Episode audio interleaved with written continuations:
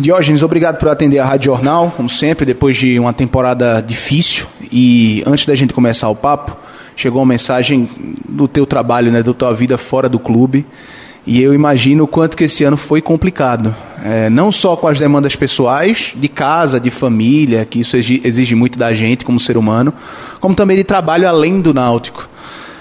Foi 2020 foi o ano mais complicado, foi o ano mais difícil, tua vida pessoal, profissional também? Foi.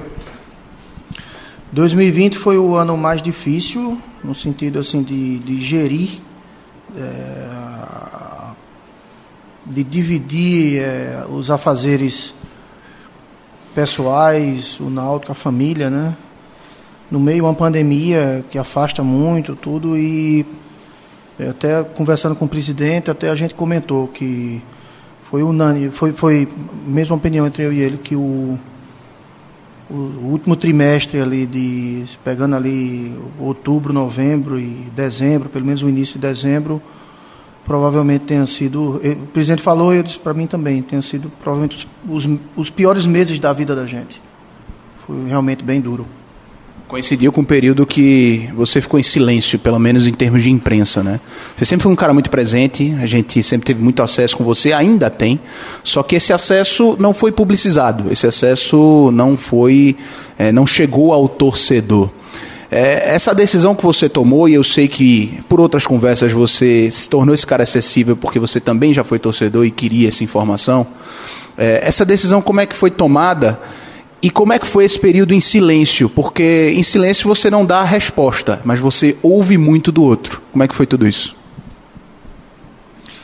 É, você falou bem assim. Como torcedor, quando eu, eu sou um torcedor de essência, e quando eu estava como torcedor apenas, eu, eu ficava muito curioso e muito ansioso por saber o que se passava nos bastidores. Né? Então, como dirigente, eu sempre tive uma preocupação muito grande de informar, porque, na verdade, a ideia de passar as informações e até a frequência de entrevistas que eu sempre dei, a, a, a quantidade de entrevistas que eu sempre dei, sempre foi até acima da média para um dirigente, mas a, a, intenção sempre foi informar. Sempre foi, a intenção sempre foi deixar o torcedor um pouco mais informado, porque eu, eu entendo a ansiedade, às vezes, de uma escalação, de por que um jogador foi, de por que um jogador não foi é, de por que um atleta está sendo relacionado, porque um atleta não está. Então, às vezes, eu até saí um pouco da minha alçada de dirigente, mas a intenção sempre foi informar. E aí, assim, em dado momento, é, aquele momento assim que o time realmente deu uma baixada grande, é, houve uma percepção, não só minha, de que essas entrevistas elas não estavam ajudando. É, na verdade, na hora que a gente falava, a, a informação ela não estava esclarecendo ou trazendo tranquilidade, estava gerando um pouco mais de polêmica. E a gente entende, todo mundo se preocupou demais, a gente também, entendeu que naquele momento era melhor realmente retrair e mergulhar dentro do clube, e trabalhar, buscar realmente as soluções. Né? E foi o que a gente fez. Né? Quanto à questão de estar tá ouvindo, é natural. Quando a gente se coloca na condição de ser dirigente de um clube grande como o Náutico, você tem que estar preparado. Dizer que foi fácil, não. Não foi e nem é. E nem vai ser. E nunca foi. Mas a gente tem que estar preparado.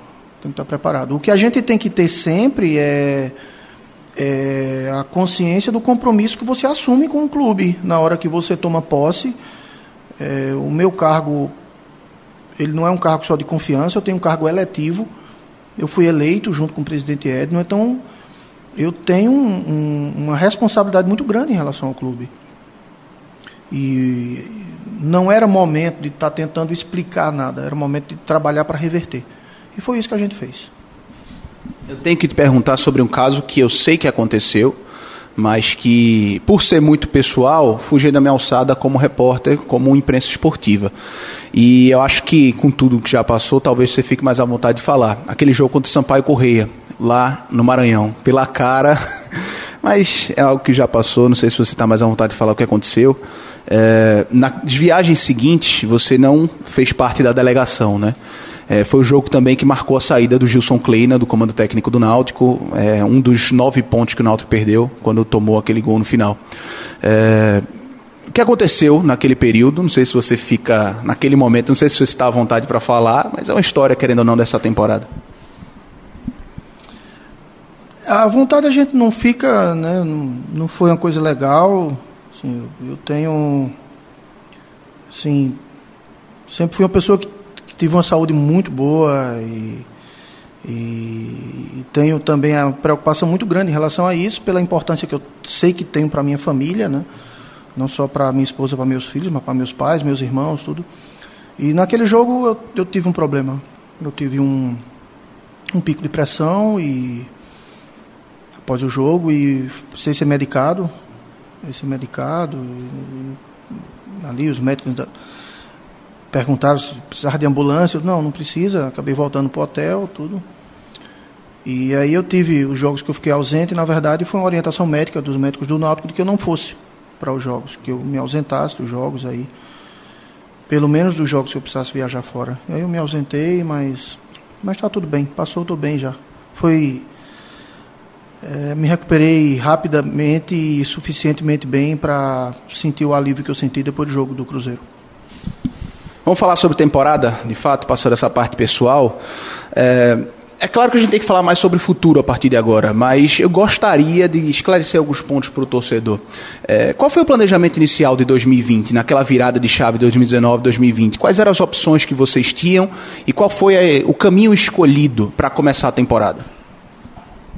Bom, a gente sempre teve uma, uma preocupação muito grande. O norte, é, como a gente fala, por exemplo, a gente teve a primeira conversa com Hélio.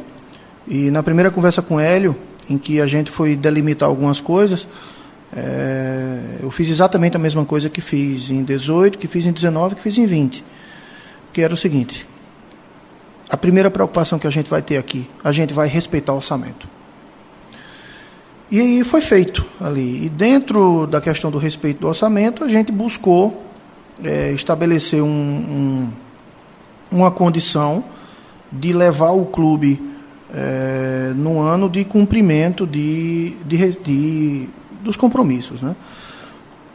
Fizemos uma manutenção significativa do elenco, que tinha sido campeão da Série B, da Série C. Naquele momento a gente entendeu até pelo histórico, a maioria dos clubes que sobe da Série C para a Série B, sempre algum clube que subiu da C para B acaba brigando por acesso. E a gente apostou muito na base. Naquele momento, a gente achou que seria uma decisão acertada. E até, antes que você pergunte, até acho que não, é, não, não, não foi a ideia de manter o, uma base de elenco, ela não foi equivocada, mas provavelmente a gente errou na mão, a gente passou do ponto nisso. A gente poderia ter mantido a base, mas acho que a gente exagerou um pouco. E isso passou muito também pelo sentido de manter o orçamento. E a ideia da gente era que a gente conseguisse reforçar mais o time e ter uma, uma potencializar mais e trazer alguns reforços a mais para a Série B. E aí a gente teve um problema pesadíssimo, que foi a questão da pandemia, né? E a pandemia, ela refletiu diretamente na segunda maior receita do clube, que era a campanha de sócio. Dentro do nosso orçamento, a maior receita, ela adivinha da, da cota de TV da, da Série B. E a segunda maior receita era a campanha de sócio. A gente tem uma, uma, uma campanha linda, um projeto lindo. E e naquele momento ela chegava perto da, da o montante mensal que caía mensalmente para o clube chegava perto do que representava a cota da Série B.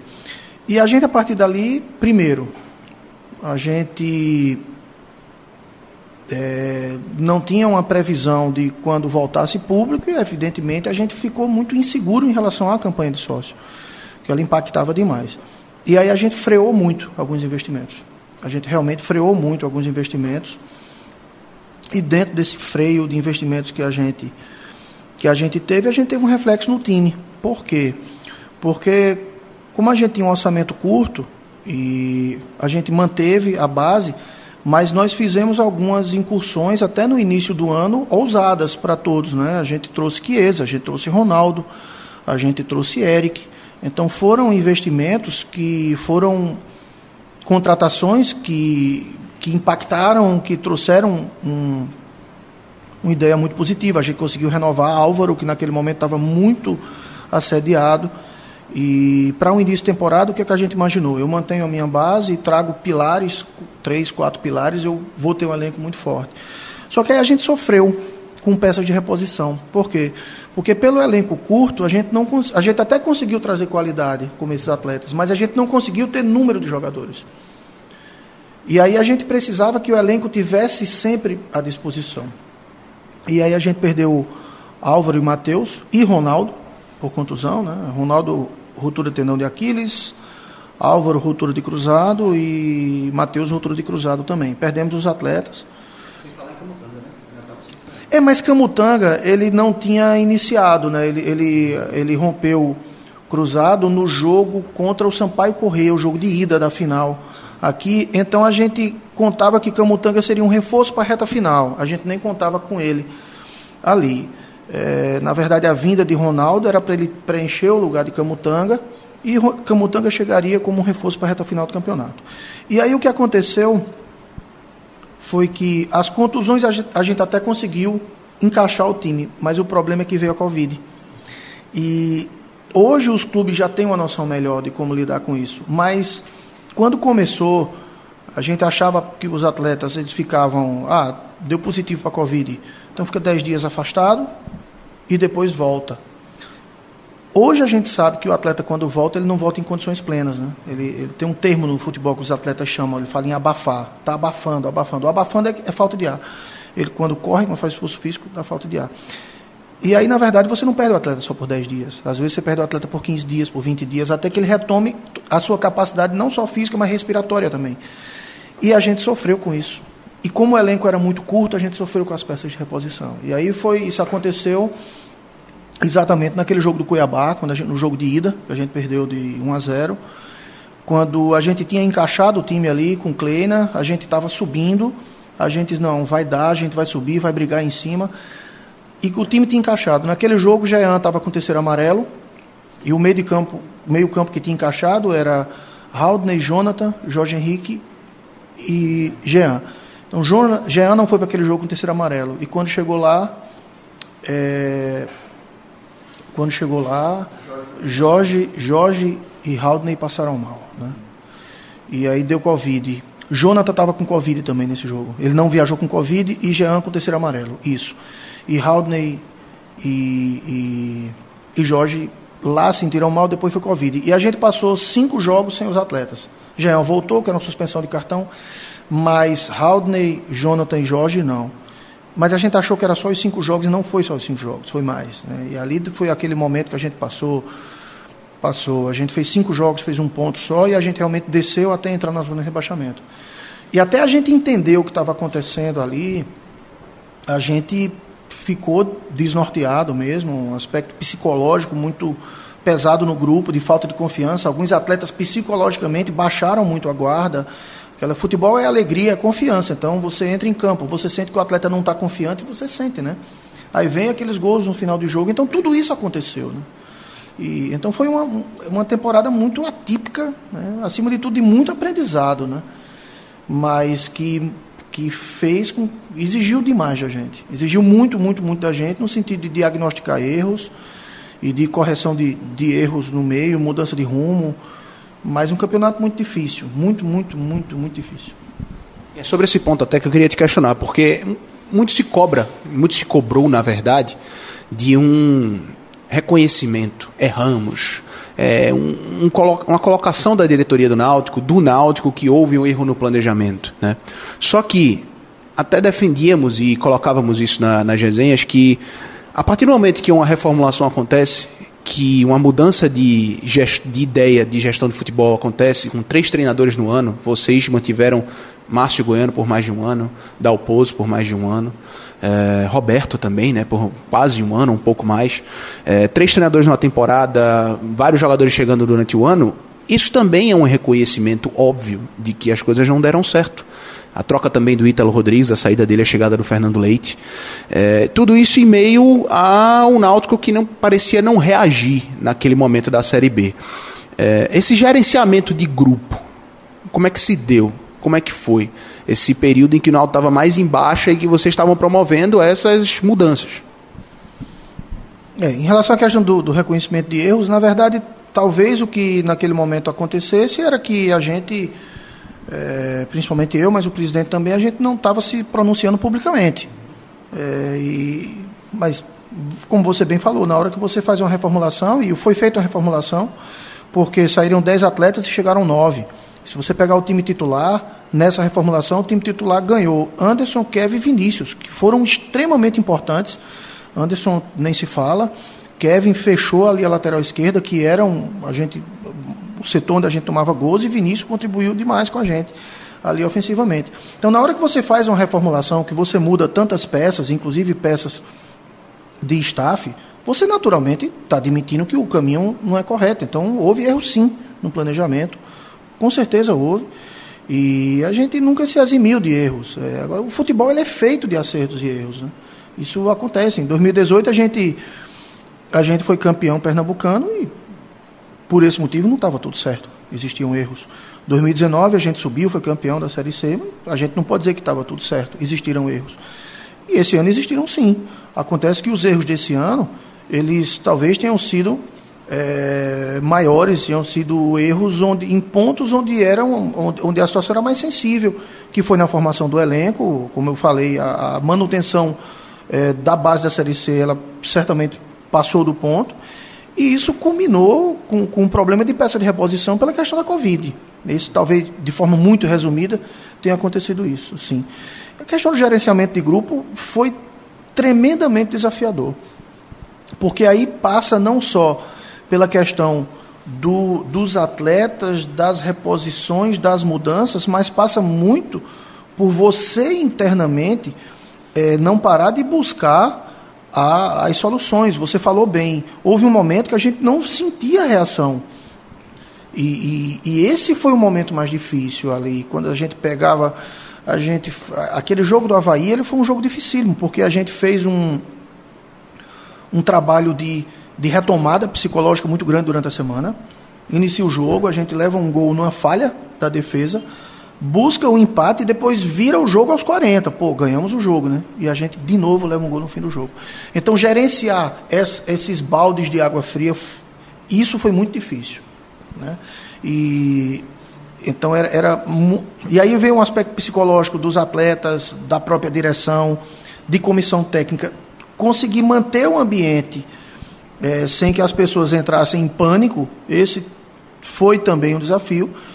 E até que a gente conseguiu achar o caminho, é, passou pela vinda de Hélio, sim, mas afora a vinda de Hélio, os atletas que foram trazidos, eles também foram importantes, porque eles deram uma oxigenação dentro do elenco, não só pela questão de mais opções de, de, de mudanças, de reposição, mas também por gente que veio com energia, enxergando como uma oportunidade de retomar, por exemplo, é, é, a energia que Kevin chegou, quando Kevin botou o pé em campo. Eu lembro que contra o Oeste lá, que a gente venceu o jogo depois de vários jogos sem ganhar, e ele entrou no segundo tempo, entrou muito bem. E após o jogo, ele chegou para mim e disse: Eu não sou o Kevin de 2018. Então, esse tipo de, de confiança do atleta que vem como uma oportunidade de crescer foi muito importante para retomar a confiança do grupo. Né? E o grupo ele, ele foi muito muito positivo nesse aspecto de um dar a mão para o outro. Algum atleta que baixava a cabeça, sempre outro ajudava. E esse ponto eu ia até te perguntar, porque até o Hélio disse em coletiva, ele não gosta de ser. Não foi em coletiva, foi na Rádio Jornal. Ele não gosta de ser taxado como aquele treinador que só motiva. Só que ele também é isso. Ele também é isso indiscutivelmente. Mas não adianta você motivar se não há uma resposta do outro lado. Então houve uma resposta muito grande do elenco, isso claramente, a partir da chegada do Hélio dos Anjos. É, como é que ele mexeu nesse ponto? Taticamente, a gente pode discutir uma infinidade de coisas que o Náutico melhorou. Meio campo muito mais fechado, cobertura, não levando essa bola nas costas dos volantes, enfim, coisas que a gente vinha falando ao longo da temporada. Mas é, nesse ponto, nesse quesito, como é que foi a resposta do elenco a Hélio e a chegada de Hélio diante do elenco?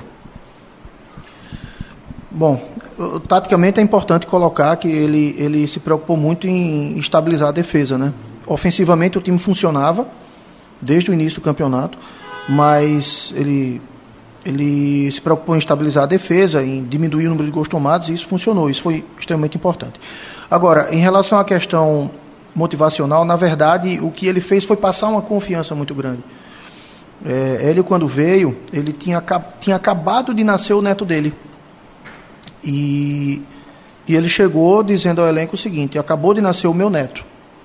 E eu vim e eu vou colocar o time em campo. E eu vim porque eu acredito em vocês. E a gente vai resolver essa situação. E a partir de agora eu não estou preocupado se os problemas do Náutico foram antes ou depois. Eles a partir de agora eles são meus também. Então os problemas de vocês também são meus problemas e a gente junto vai resolver isso. Então ele passou uma confiança muito grande e ele chegou abraçando o elenco. E, e o elenco absorveu de uma forma muito boa. Na verdade o elenco é muito comprometido. Eles, têm um, eles são muito comprometidos com o clube e eles são muito profissionais com todos os treinadores que eles trabalharam. Né? Se você pegar Camutanga e Jefferson, por exemplo, não, não lembro. Kevin estava no começo, mas saiu. Mas lembro bem Camutanga e Jefferson estão conosco desde 2018. E, e esses atletas, de uma forma geral, mesmo com as mudanças, a gente nunca teve um problema de atleta indisciplinado em relação a treinador. Né? E eles abraçaram muito o Hélio, como tinham abraçado também Kleina, Gilmar é, Márcio, Roberto, todo mundo. Mas eles se abraçaram muito com o Hélio. Hélio passou uma confiança muito grande que queria reverter o processo. E eles se abraçaram muito. É, a retomada que a gente fez foi uma retomada muito bonita, porque, na verdade, se pegar ali, Hélio chegou, adaptou, se pegar da vitória, primeira vitória de Hélio, que foi contra o Guarani, até o final do campeonato, a gente fez uma campanha de G4, né? É verdade. É, o ano foi muito difícil, complicado, ruim em vários aspectos. Deixou algum legado, independente disso? Demais. Demais, demais. Em todos os aspectos, né? Como no aspecto futebolístico, né? Em relação à questão de você pegar, por exemplo, uh, perfil de atleta para competição, é, é, um elenco para a Série B, o elenco para 21, até boa parte do elenco tem contrato, mas a gente tem uma preocupação grande de você ter atletas que conheçam bem a divisão. Esse foi um ponto que, que foi bem marcante para a gente. É, na condução com o elenco, alguns atletas que você percebe que querem, que estão com vontade, e você é, chegar e você chegar para eles, eu acredito em você, vá, vá que você vai conseguir. E no aspecto pessoal também demais, né? É assim, foi todo esse processo em que você passa e todo esse ambiente externo, essa tensão toda do que iria acontecer e tudo que você é desafiado no sentido de você manter, manter um, um, uma linha de concentração dentro do que você tem que fazer. Isso foi tremendamente desafiador. É, ninguém passa pela, pelas experiências que a gente passou em 2020 sem, sem ter grandes ensinamentos. Vamos falar da parte protocolar e factual do jornalista, né, do que geralmente a gente coloca em entrevista, é, do que vem para essa temporada, renovações, enfim. Mas eu queria te perguntar, começar te perguntando o seguinte: toda vez que eu converso com o Edno, o Edno diz que você é o cara que mais se preocupa para deixar tudo dentro do limite, tudo dentro do orçamento. É, essa organização administrativa, financeira, questão de orçamento para 2021 vai passar por onde? Vai ser mais difícil do que vocês estavam vislumbrando para começo de 2020, por exemplo, traçando esse comparativo de dois começos de temporada? É, o Náutico não joga a Copa do Nordeste, isso é definitivo. A Copa do Brasil a gente sabe que a situação é difícil, mas está para sair a lista ainda, né? É, mas essa organização administrativa e orçamentária para o começo de 2021, como é que está? A gente vai esperar uma folha mais baixa, uma folha mais barata, vamos colocar assim, uma folha um pouco maior, como é que vai ser?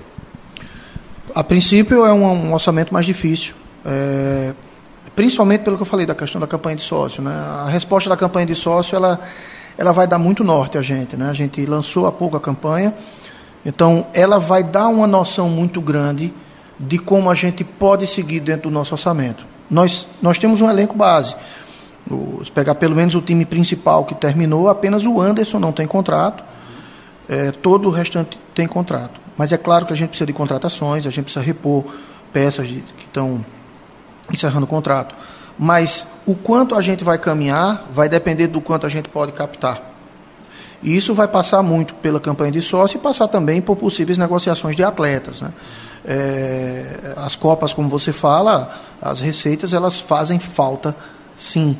Mas a gente tem que buscar as alternativas. Né? Então, a, o sucesso da gente na busca dessas alternativas que seja a questão da venda de atletas, de, de, de, negociações que podem perfeitamente acontecer. A tendência que, que, que isso ocorra mais a partir de agora, que terminou a Série B, e que os clubes Série A ainda estão na reta final, mas já começa a se mexer nesse sentido.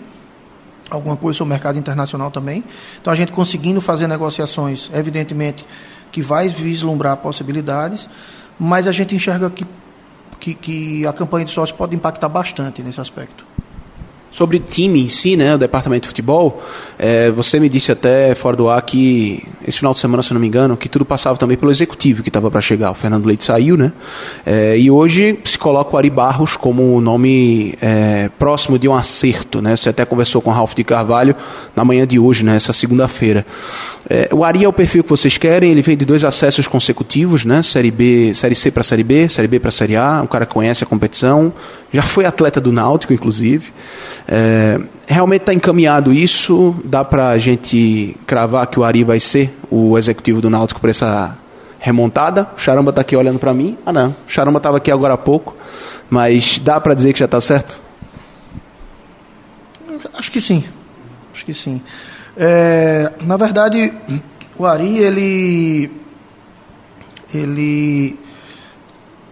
Tem a questão dos acessos, mas essa talvez seja a ponta do iceberg de, de se olhar, né? A gente não, não olha só isso. O que a gente pode falar é o seguinte: é a visão que, que ele tem é, do departamento de futebol, a visão que ele tem da questão de categorias de base, de negociação de atletas, de formação de orçamento, de formação de time, de tudo isso ela bate muito com o que a gente pensa. A gente não pode pensar simplesmente com o fato de ter acesso. Porque, por exemplo, se for uma questão de ter acesso, se a gente é, for pegar um executivo de um do América, por exemplo, subiu com uma folha bem mais alta que a gente, não não se encaixaria provavelmente dentro da nossa realidade, que é uma folha mais baixa. Então, é, o, o Juventude ele fez uma coisa muito interessante, que foi ele incrementar orçamento Claro, ele teve um sucesso muito grande na Copa do Brasil, mas ele conseguiu negociar vários atletas. Né? É, o, o, que chamou mais atenção foi o Breno, que foi negociado com o Palmeiras, mas ele negociou outros atletas também. É um clube que ele tem uma, um desenho muito interessante no sentido de negociar não só atletas que estão prontos, mas muitas vezes de fomentar negócios de atletas que ainda estão em formação. Esse é um aspecto importante. O outro aspecto importante é, é o fato do Ari ele enxergar o futebol não se atendo apenas ao time, mas a importância de, de ter um staff que funcione, que trabalhe de forma coordenada. É, é uma visão que ele tem, uma visão mais ampla e bate muito com o que a gente pensa. E aí, claro que vocês não vão é, manter jogador em clube querendo vender o atleta, até porque a gente, eu vou citar quatro aqui, Haldner, Hereda, Carlão e Brian, o Carlão, principalmente de futuro, mas Haldner, Hereda e Brian se provaram como ativos valiosíssimos para o Náutico em campo, em termos de resultado também. Mas são atletas que hoje estão sendo observados com maior atenção pelo mercado, não só hoje, mas durante toda a temporada, que a gente sabe que sondagens acontecem o tempo todo. E principalmente o Haldner, porque, pelo menos na minha visão, desses quatro, foi o que teve a temporada mais regular. A Série B do Haldner foi mostrou um crescimento absurdo do atleta. E até onde a gente sabe, sendo um pouco mais específico, o Palmeiras é um time que gostou muito do futebol do Haldner. Talvez teria até uma proposta oficial, você pode até confirmar. Mas casa com essa ideia também, porque o Náutico, você até disse isso uma vez, o Náutico é um clube de negócios. Não vai fechar a porta para esse tipo de coisa. Não, é, a gente. Assim. Há pouco eu fui perguntado por um, um, colega seu sobre se eu enxergava que o Náutico poderia em cinco anos estar num, num patamar como estariam outros clubes do Nordeste, como Fortaleza, Bahia, Ceará. E eu disse que sim. Ele perguntou o caminho, eu disse o caminho, na minha visão, é ter uma campanha de sócios forte e revelar e vender continuamente atletas. É, o incremento de receita da venda de um atleta é extremamente importante. Só que a gente não pode vender um atleta eventualmente. Isso precisa ser um, um costume. O clube passar a ser um, um formador de atletas e um, e um clube que, que venda continuamente. Isso pode mudar a realidade do clube. Se a gente pegar, por exemplo, é, a venda de Tiago, ela foi uma venda extremamente importante e, e o valor com que Tiago foi vendido foi um valor acima de uma cota de Série B, por exemplo. Resta o quê? Metade, mais ou menos. Aproximadamente metade, parcelado ainda para frente. Mas, mas são receitas. Não, porque tem as variações, né? mas assim, é, é um recebível. Um recebível importante que que deve estar conosco aí mais na frente, segundo semestre provavelmente. Mas é um recebível importante, entendeu? E entra dentro do orçamento de forma importante. Só que a gente não, não pode se ater apenas a uma venda, a gente precisa ter isso continuadamente.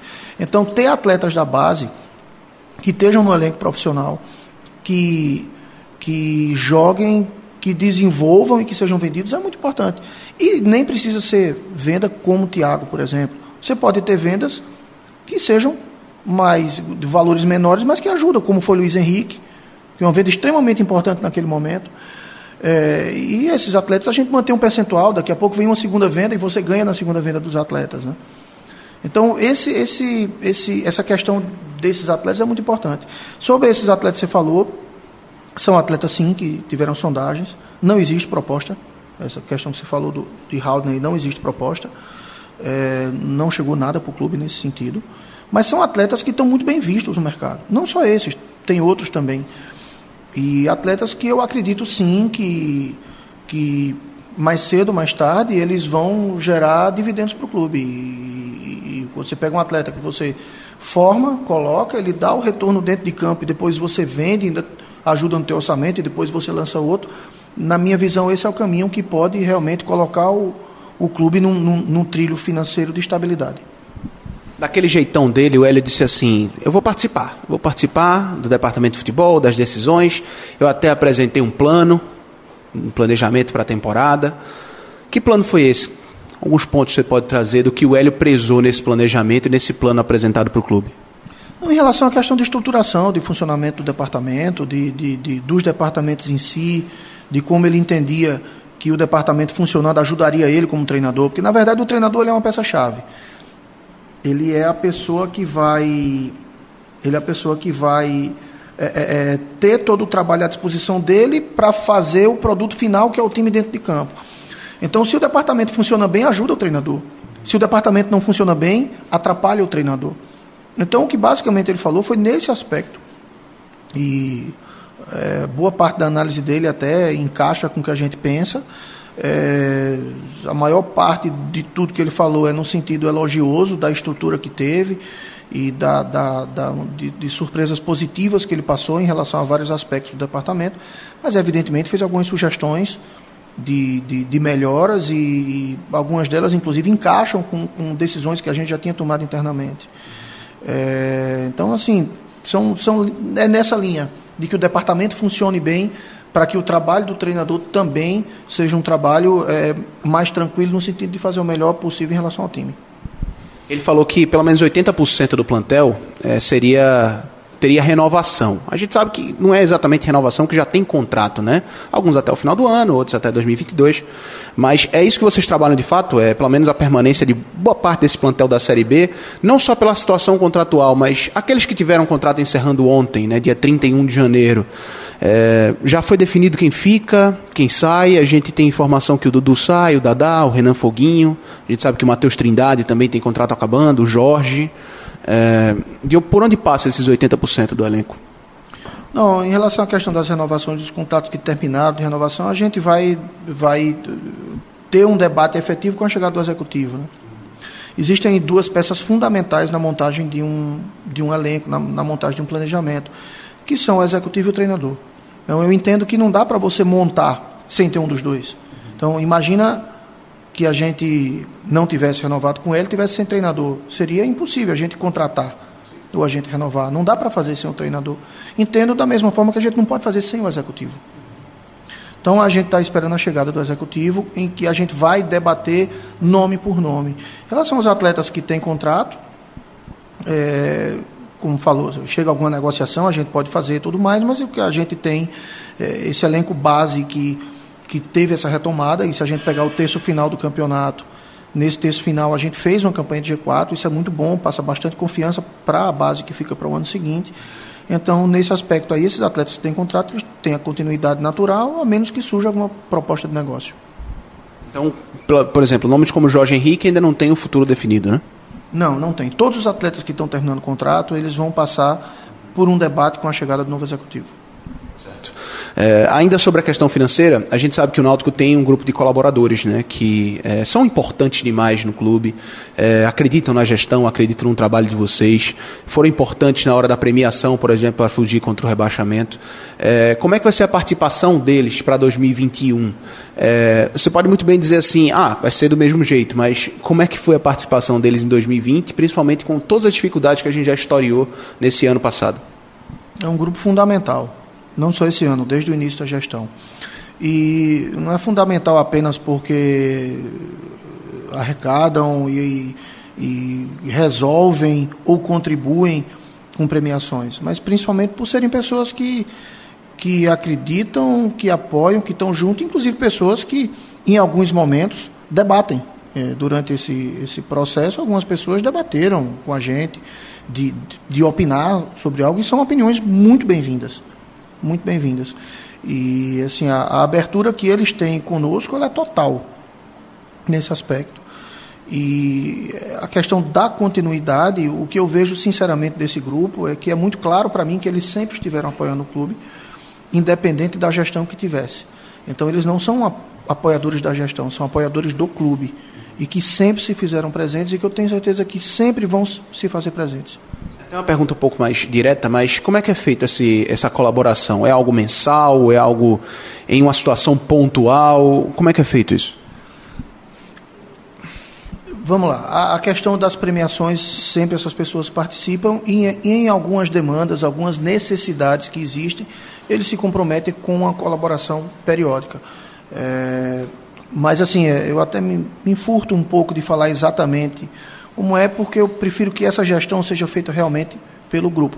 O que eu posso dizer é que é um, um grupo que tem uma, uma doação e uma preocupação com, com o clube realmente impressionante e que a grande maioria, praticamente todos, inclusive, a única coisa que eles pedem em troca é o anonimato.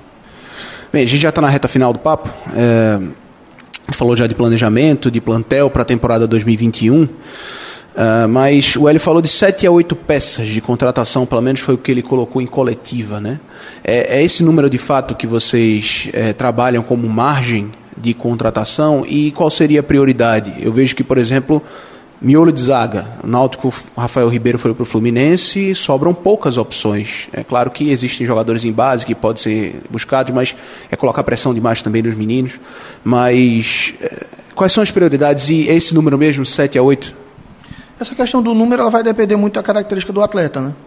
É, até nessa primeira conversa que a gente teve com ele, até a gente falou que no orçamento curto aqui no clube, uma, uma saída que a gente tinha era buscar jogadores versáteis, jogadores que faziam mais de uma função, porque às vezes, se você ao invés fazendo um, uma conta hipotética, ah, eu tenho 100 mil reais, em vez de você contratar, por exemplo, quatro jogadores de 20 e você consegue jogadores versáteis, você pega é, é, cinco jogadores de 20, você é, pega jogadores versáteis, não, eu vou fazer 4 de 25, ou vou pegar um pouquinho mais caro, um de maior qualidade, mas que seja versátil, que faça mais funções.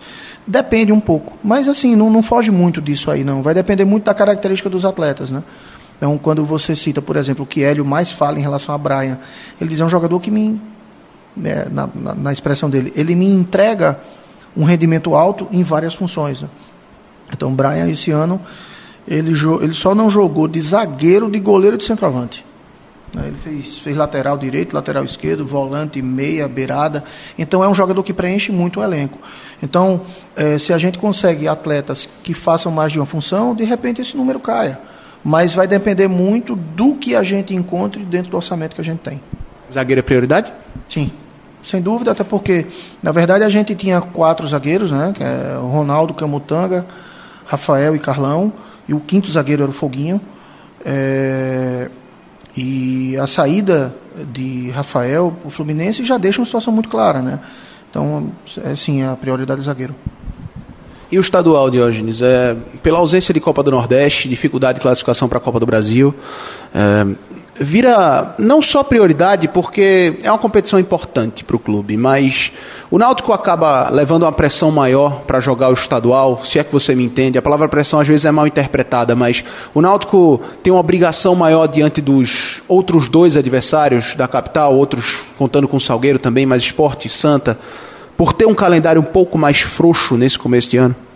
Aumenta a responsabilidade, não tenha dúvida alguma. Aumenta sim a responsabilidade e isso já foi inclusive passado internamente para os atletas, antes da liberação dos atletas, que, que a gente se apresentava com uma responsabilidade muito grande em relação ao campeonato pernambucano. E que não dava para a gente achar que era só um campeonato de preparação para a Série B, não. A gente tinha que entrar realmente muito focado para buscar o título. Sobre uma liderança do grupo, Chiesa, muito falado na reta final. É um cara que tem o um jeitão dele, né? É, isso aí ele não nega para ninguém. Rede social também ele é muito presente. É, dentro de, do grupo, dentro, no dia a dia, nos treinamentos, dá para medir, dá para falar um pouco da importância do Chiesa, é, não só em termos de gols, do que fez na reta final, mas da presença dele também? O, assim, o, o que chama atenção em relação a Chiesa é o amor que ele tem pelo clube. O que ele fez nessa reta final é, é algo de você não acreditar. Só que externamente não se sabe disso. Quando o Chiesa teve aquela lesão, é, no jogo. Da Copa do Nordeste? Não, na, na, reta final agora. Não sei se foi no jogo do Cuiabá, foi não, no jogo do Sampaio. Ele teve uma lesão no jogo aqui. Ele não jogou Sampaio e Cuiabá. Acho que foi isso. Quando ele teve a lesão, aí a gente ia ter os dois jogos, depois ia ter um 12 dias sem jogar e voltava no jogo do confiança. Aí foi quando o Paiva assumiu a titularidade. É, a lesão que ele teve é uma lesão que podia ter tirado ele do campeonato. Ele teve uma lesão grau 2 para 3 no tendão de inserção de um músculo da posterior. Essa é uma lesão de 45 dias. E ele ele, por iniciativa dele, ele chamou nosso fisioterapeuta, Silmário e tudo mais, e ele passou esse período dos 12 dias, ele passou tratando em três períodos. Mesmo o clube tendo dado uma folga, de quatro dias eu acho que a gente deu de folga e tudo mais, ele passou isso, passou o feriado de Natal e Ano Novo se tratando, em três períodos. E ele disse: Eu vou voltar, não quero saber. E ele dizia: Eu só quero que você tire a minha dor. Tira a minha dor, faz aí com os aparelhos lá, os ultrassons, mas tira a minha dor e eu vou para campo. Não estou preocupado de abrir, de me machucar. Só tira a minha dor para ir para campo. E entrou em campo e todo mundo viu não só a questão da participação dele em gols, gols fundamentais, como o gol do Paraná, por exemplo, mas o quanto ele corria em campo para marcar zagueiro, para brigar, para disputar. Né? Então, o que ele fez nessa reta final, para quem estava dentro do clube e via o desafio físico que ele estava de uma lesão grave, que era para ter tirado ele, e que poderia se agravar, porque essa é uma lesão, por exemplo, que quando você tem, como os médicos falam, se você tem uma instabilidade na posterior, você tem um risco de lesão de cruzado, por exemplo. Então tem atleta, atleta que pelo risco não vai a campo, pelo risco. E ele disse: Eu não quero saber. Se estourar, estourou mas eu não vou estar aqui, a gente, a gente não vai deixar o Náutico cair. Então, esse tipo de sentimento, esse tipo de comportamento que aconteceu, e o grupo de uma forma geral, ele foi muito contaminado pelo comportamento de vários atletas e um deles foi Chiesa. Então, é, é, ele é um atleta que ele nem fala tanto internamente, brinca, é muito extrovertido, tudo, mas o comportamento dele de doação no dia a dia, nos treinos, numa situação de lesão e dentro de campo, ele, ele é aquela questão da liderança pelo exemplo, né, de, de tudo que ele faz pelo clube. Então, é, para um atleta que está do lado, ver um, um jogador que tem a carreira feita, que tem 34 anos, que poderia estar tá tranquilo e dizer, ah, eu fiz o que eu pude, ver ele fazer tudo o que ele fez, é muito difícil um atleta olhar para ele e também não dar o seu máximo. Então, a importância, essa retomada passou muito pelo comportamento dele também. A gente sempre faz em final de entrevista é, aquele jogo rápido, né? Faz uma pergunta tal. Eu tenho só duas perguntas, mas que podem não ser jogo rápido, entendeu? A primeira é o seguinte: Anderson fica no Náutico para 2021? Se depender do Náutico, sim. Se depender de Anderson, sim. Falta o Atlético, né? Falta o Atlético. O que é que tá pegando para ele ficar? O Atlético, ele, ele sempre, ao final da temporada, recebe todos os atletas de empréstimo de volta para fazer o planejamento dele, porque ele separa o time em dois. Ele faz um time para as Copas e outro para o Campeonato Paranaense. A gente precisa que tenha essa definição interna do Atlético para poder saber se eles vão disponibilizar novamente o Anderson. 2021 é o último ano da gestão, Edno e Diógenes. É, não dá para a gente prever o futuro.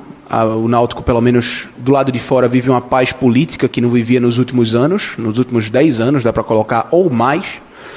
É, continuidade dessa gestão e desse trabalho. O Edno não pode mais. O Diógenes volta a ser um torcedor ou permanece na gestão, quem sabe até assumindo a chapa? É bem provável que volte a ser torcedor. Bem provável.